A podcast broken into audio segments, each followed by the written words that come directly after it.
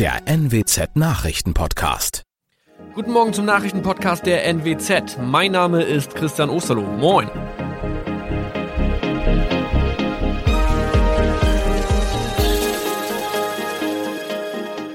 Und das sind unsere regionalen Nachrichten am Morgen. Die Grünen wollen Moorstraße in Oldenburg umbenennen. Viereinhalb Jahre Gefängnis für Falschgoldhandel. Und Landkreis Kloppenburg meldet ersten Omikron-Fall. Der Name Moorstraße könnte laut den Oldenburger Grünen rassistisch aufgefasst werden. Deshalb fordern diese eine Umbenennung. Die Straße wurde allerdings nach Hermann Moor benannt, einem der ersten Siedler in der Gegend. Um Missverständnisse auszuschließen, beantragen die Grünen eine Änderung in Hermann Moor Straße. Dann müssten alle Anwohner ihre neue Adresse in ihren Pässen angleichen. Außerdem müssten Polizei, Feuerwehr, Rettungsdienste und Anbieter von Navigationssystemen informiert werden. Die Stadtverwaltung schlug vor, ein Zusatzschild mit Informationen zur Person Hermann Mohr anzubringen. So könne man alle Irritationen beseitigen. Tobias G. musste wegen dem Verkauf von Falschgold am Mittwoch vor das Landgericht Oldenburg. Nachdem der Schortenser bereits im Mai zu einer Freiheitsstrafe von mehr als drei Jahren in Jever verurteilt wurde, betrieb er seinen Handel auf eBay Kleinanzeigen weiter. Das wog bei der Verhandlung schwer auf. Der 27-Jährige schrieb in die Inseratsüberschrift das Wort plated, was so viel bedeutet wie überzogene und nur vergoldete Ware. Da im weiteren Anzeigentext aber die Rede von einem Reinheitsgrad war und die abgebildeten Goldbarren eine Seriennummer trugen, handelt es sich hierbei um eine Täuschung. Tobias G. wurde zu viereinhalb Jahren Haft verurteilt. Ein weiterer Fall der neuen Omikron-Variante ist am Mittwoch im Nordwesten bekannt geworden. Der Kreis Kloppenburg bestätigt, dass eine Frau bei ihrer Rückreise aus Südafrika am Hamburger Flughafen positiv getestet wurde. Sie befindet sich weiterhin in Hamburg in Quarantäne. Da die Frau im Landkreis Kloppenburg lebt, sei auch das Gesundheitsamt Kloppenburg für diesen Fall zuständig. Zuvor gab es bereits bestätigte Omikron-Fälle in der Wesermarsch und im Kreis Leer. Das waren unsere Nachrichten aus der Region. Weitere aktuelle News aus dem Nordwesten finden Sie wie immer auf NWZ Online. Und Aktuelles aus Deutschland und der Welt hören Sie jetzt von unseren Kollegen aus Berlin. Vielen Dank und einen schönen guten Morgen. Ich bin Benjamin Kloß und das sind heute unsere Themen aus Deutschland und der Welt. Deutschland hat nun offiziell einen neuen Kanzler. Gleich zwei Studien aus Israel wollen bewiesen haben, wie gut Boosterimpfungen mit Pfizer sind. Und der Europäische Gerichtshof will strenger gegen Zigarettenausgabeautomaten vorgehen. Ein historischer Tag in Berlin. Olaf Scholz ist nach 16 Jahren Angela Merkel zum Bundeskanzler gewählt worden. Auch die 16 Minister und Ministerinnen der Ampelkoalition wurden vereidigt. Damit ist die neue Bundesregierung also komplett. Thomas Bremser berichtet aus Berlin. Es war der große Tag von Olaf Scholz. Wie hat er auf dich gewirkt? Ja, das ist bei Olaf Scholz ja immer etwas schwer zu sagen. Der Hanseat zeigt Gefühle eher selten. Viel sagen durfte er in den ersten Stunden als Kanzler nicht. Ein Ja auf die Frage, ob er die Wahl annimmt. Sein Amtseid war auch kurz und knapp 15 Sekunden. Unter anderem, das hat er gesagt. Ich schwöre, dass ich meine Kraft dem Wohle des deutschen Volkes widmen und Gerechtigkeit gegen jedermann üben werde. Danach kam Scholz dann aber doch noch zu Wort, unter anderem in mehreren Interviews. Auch bei der Amtsübergabe. Angela Merkel hat ihren Schlüssel fürs Kanzleramt an Olaf Scholz weitergereicht. Wie lief das so ab? Ja, ganz professionell und demokratisch. Die Altkanzlerin, auch ein neues Wort, hat Scholz viel Erfolg gewünscht. Ich wünsche Ihnen von Herzen alles Gute bei dieser Arbeit und immer eine glückliche Hand für unser Land. Die Aufgabe sei fordernd, aber kann auch eine der schönsten Aufgaben sein, die es gibt, sagte Merkel zum Abschied. Die hat auch Geschenke bekommen noch von den Beschäftigten im Kanzleramt, unter anderem Blumen und eine Brotbox. Im Bundestag herrschte ja eine ganz besondere Stimmung. Was waren da die Höhepunkte für dich? Ja, erstmal muss ich sagen, dieser demokratische Übergang von einer Regierung zur anderen, das äh, finde ich nach wie vor ein ganz hohes Gut. Armin Laschet war etwa einer der ersten, die Olaf Scholz gratuliert haben.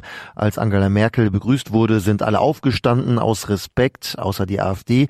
Rührend äh, fand ich auch, wie ergriffen die Eltern von Olaf Scholz auf der Tribüne saßen. Vater Gerhard wird bald 87. Es ist ein Glücksgefühl. Er hat sich dieses Ziel sehr früh gesetzt. Da war er noch Schüler. Als Geschenke bekam Scholz viele Blumen, aber auch einen Korb mit roten Bio-Äpfeln von einem Politiker aus Flensburg. Es war ja ein ständiges Hin und Her zwischen Bundestag und dem Schloss Bellevue, wo der Bundespräsident sitzt. Wie sind die Mitglieder der neuen Bundesregierung dahin gekommen? Ja, fast alle Minister und Ministerinnen sind in ihren schwarzen Dienstwagen hin und her gefahren. Nur einer, der hat sich ein E-Bike geschnappt. Cem Özdemir, der grüne Landwirtschaftsminister, hat ein Zeichen gesetzt für grüne Umweltpolitik. Mit Helm und blauer Jacke machte er sich auf zum Schloss Bellevue und danach wieder zurück. Die Ernennungsurkunde eingeklemmt auf dem Gepäckträger und äh, beim Linksabbiegen schön mit Handzeichen. Dafür wird Özdemir in sozialen Medien von vielen gefeiert. Wie sind denn generell die Reaktionen in sozialen Netzwerken auf den Machtwechsel in Berlin? Ja, bei einigen schwingt Wehmut mit, weil Angela Merkel äh, sich jetzt in den Ruhestand verabschiedet. Andere sehen Olaf Scholz kritisch. Aber viele wünschen ihm einfach nur alles Gute, auch aus der Politik, von der CDU bis hin zu den Linken. Einige regen sich über die AfD auf, äh, die als einzige nicht äh, geklatscht haben im Bundestag für Angela Merkel. Außerdem hat sich am Rande Alice Weidel recht emotional gestritten mit einem Phoenix-Reporter über das Thema Impfen. Ansonsten viele Selfies, viele Fotos aus dem Bundestag. Das war ausnahmsweise mal erlaubt. Auch Gerhard Gerhard Schröder und seine Frau haben auf der Tribüne posiert. Eine Boosterimpfung mit dem mRNA-Impfstoff von BioNTech Pfizer senkt das Corona-bedingte Erkrankungs- und Sterberisiko deutlich. Das zeigen gleich zwei Studien aus Israel, die im New England Journal of Medicine veröffentlicht worden sind.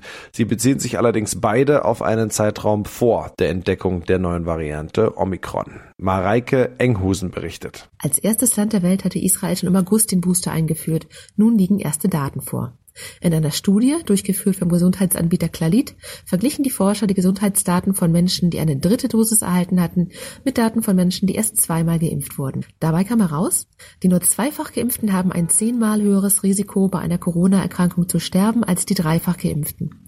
Die zweite Studie belegt die Wirkung des Boosters ebenfalls. Beide Studien beziehen sich auf den Impfstoff von BioNTech Pfizer. Experten halten das Ergebnis aber für übertragbar auf andere Vakzine. Der Europäische Gerichtshof will sein Urteil zu Zigarettenausgabeautomaten an Supermarktkassen fällen. Der Verein Pro Rauchfrei hat den Betreiber von zwei Münchner Supermärkten auf Unterlassung verklagt. An den Automaten seien keine gesundheitsbezogenen Warnhinweise für den Kunden von außen ersichtlich. Sarah Geiserle berichtet aus Brüssel. Bilder von schwarzen Lungen oder Krebsgeschwüren auf Zigarettenverpackungen sollen dafür sorgen, dass Rauchern die Lust aufs Qualmen vergeht. In der entsprechenden EU-Richtlinie steht, dass Verkäufer diese Aufdrucke nicht durch Preisaufkleber, Sicherheitsmerkmale, Schachteln oder sonstige Gegenstände verdecken dürfen. Die deutsche Nichtraucherinitiative Pro Rauchfrei ist der Ansicht, dass die Warnhinweise auch bei Zigarettenausgabeautomaten von Supermärkten von außen zu sehen sein müssen, nicht erst wenn die Zigarettenpackung aufs Kassenband gefallen ist. In unserem Tipp des Tages geht es heute natürlich um Weihnachten. An Geschenke wird sowieso schon die ganze Zeit gedacht, aber so langsam sollte man auch an den Weihnachtsbaum denken. Große Frage dabei, welche Baumart, welcher Baum hält am längsten, welcher sieht am schönsten aus, welcher ist ein Preisschnäppchen. Ronny Thorau mit ein paar Tipps rund um den wichtigsten Baum des Jahres. Die Gretchenfrage, welcher Baum ist der beste? Ja, das ist schwerer als man denkt. Eigentlich haben sich die Deutschen da klar entschieden. Mehr als 80 Prozent kaufen eine Nordmann-Tanne. Die sieht nicht nur stattlich aus, für ja auch einen stattlichen Preis, aber sie hat zum Beispiel auch den Vorteil, dass ihre Nadeln so schön weich sind, also die pieksen nicht so beim schmücken. Aber es gibt viele Alternativen mit teilweise klaren Vorteilen, zum Beispiel einem weihnachtlichen Geruch. Ja, wie riecht denn die Nordmann-Tanne? Nach Ostern oder wie? Nicht ganz. Wäre vielleicht eine Marktlücke. Nein. Also die Nordmann-Tanne, die riecht nach gar nichts. Ganz anders zum Beispiel die Blaufichte, auch Blautanne genannt, immerhin ja die zweitbeliebteste bei den Deutschen, auch weil sie eben nach Wald duftet. Oder die Douglasie versprüht Zitrusduft und die Edeltanne Orangenduft. So riecht ja nun Weihnachten eigentlich. Und die Edeltanne ist übrigens noch haltbarer als die Nordmann-Tanne. Mit der kommst du vielleicht sogar wirklich durch bis Ostern. Was gibt's sonst noch für Entscheidungskriterien beim Baumkauf? Ja, zum einen vielleicht die Belastbarkeit. Wir wissen ja, früher war mehr Lametta, aber auch heute hängt ja so mancher wirklich schwere Kugeln an den Baum. Da geht die Douglasie zum Beispiel mit ihren dünnen, biegsamen Zweigen schnell in die Knie. Blaufichten und Schwarzkiefern dagegen stehen auch schwer behängt stabil. Ja, und ein anderes Kriterium sicherlich auch der Preis. Die Leichtgewichtsträgerin Douglasie oder auch die Fichte, das sind Preistipps. Aber Fichten zum Beispiel auch, die nadeln schnell ab. Also die sollte man erst wirklich kurz vorm Fest aufstellen. Sei denn, man will da so einen Kunstrasen. Und das noch Wangenküsschen, Drinks in schicken New Yorker Bars und jede Menge teure Schuhe. Mehr als 15 Jahre ist das Ende der Erfolgsserie Sex and the City schon her. Heute startet nun das, worauf Millionen Fans weltweit schon seit langem hoffen, eine Nachfolgeserie. Zehn Episoden von And Just Like That sind erstmal geplant, in Deutschland zu sehen auf Sky Comedy und Sky Ticket. Christina Horsten berichtet aus New York. Was ist neu zu sehen in der Serie? Ja, die Stars sind alle ein bisschen älter geworden, im echten Leben, aber auch in der Serie. Die handelt jetzt von Frauen in New York in ihren 50ern. Und, und das ist wohl die größte Veränderung, es sind nicht mehr vier Frauen, die die Hauptdarstellerinnen darstellen, sondern eine fehlt. Samantha ist nicht mehr mit dabei. Wie läuft es hinter den Kulissen ab? Ja, es gab äh, Gerüchte über allerlei Zoff, aber der war wohl hauptsächlich vor Beginn der Dreharbeiten, bis dann einmal wirklich dann auch klar war, okay, Samantha, Kim Cattrall wird nicht mehr mit dabei sein. Wir machen es nur noch mit drei Hauptdarstellerinnen. Aber dann lief es wohl so harmonisch und so nett bei den Dreharbeiten, dass man jetzt sogar schon Gerüchte hört, dass es möglicherweise auch eine zweite Staffel geben könnte. Das war's von mir. Ich bin Benjamin Kloß und wünsche Ihnen noch einen schönen Tag. Bis morgen.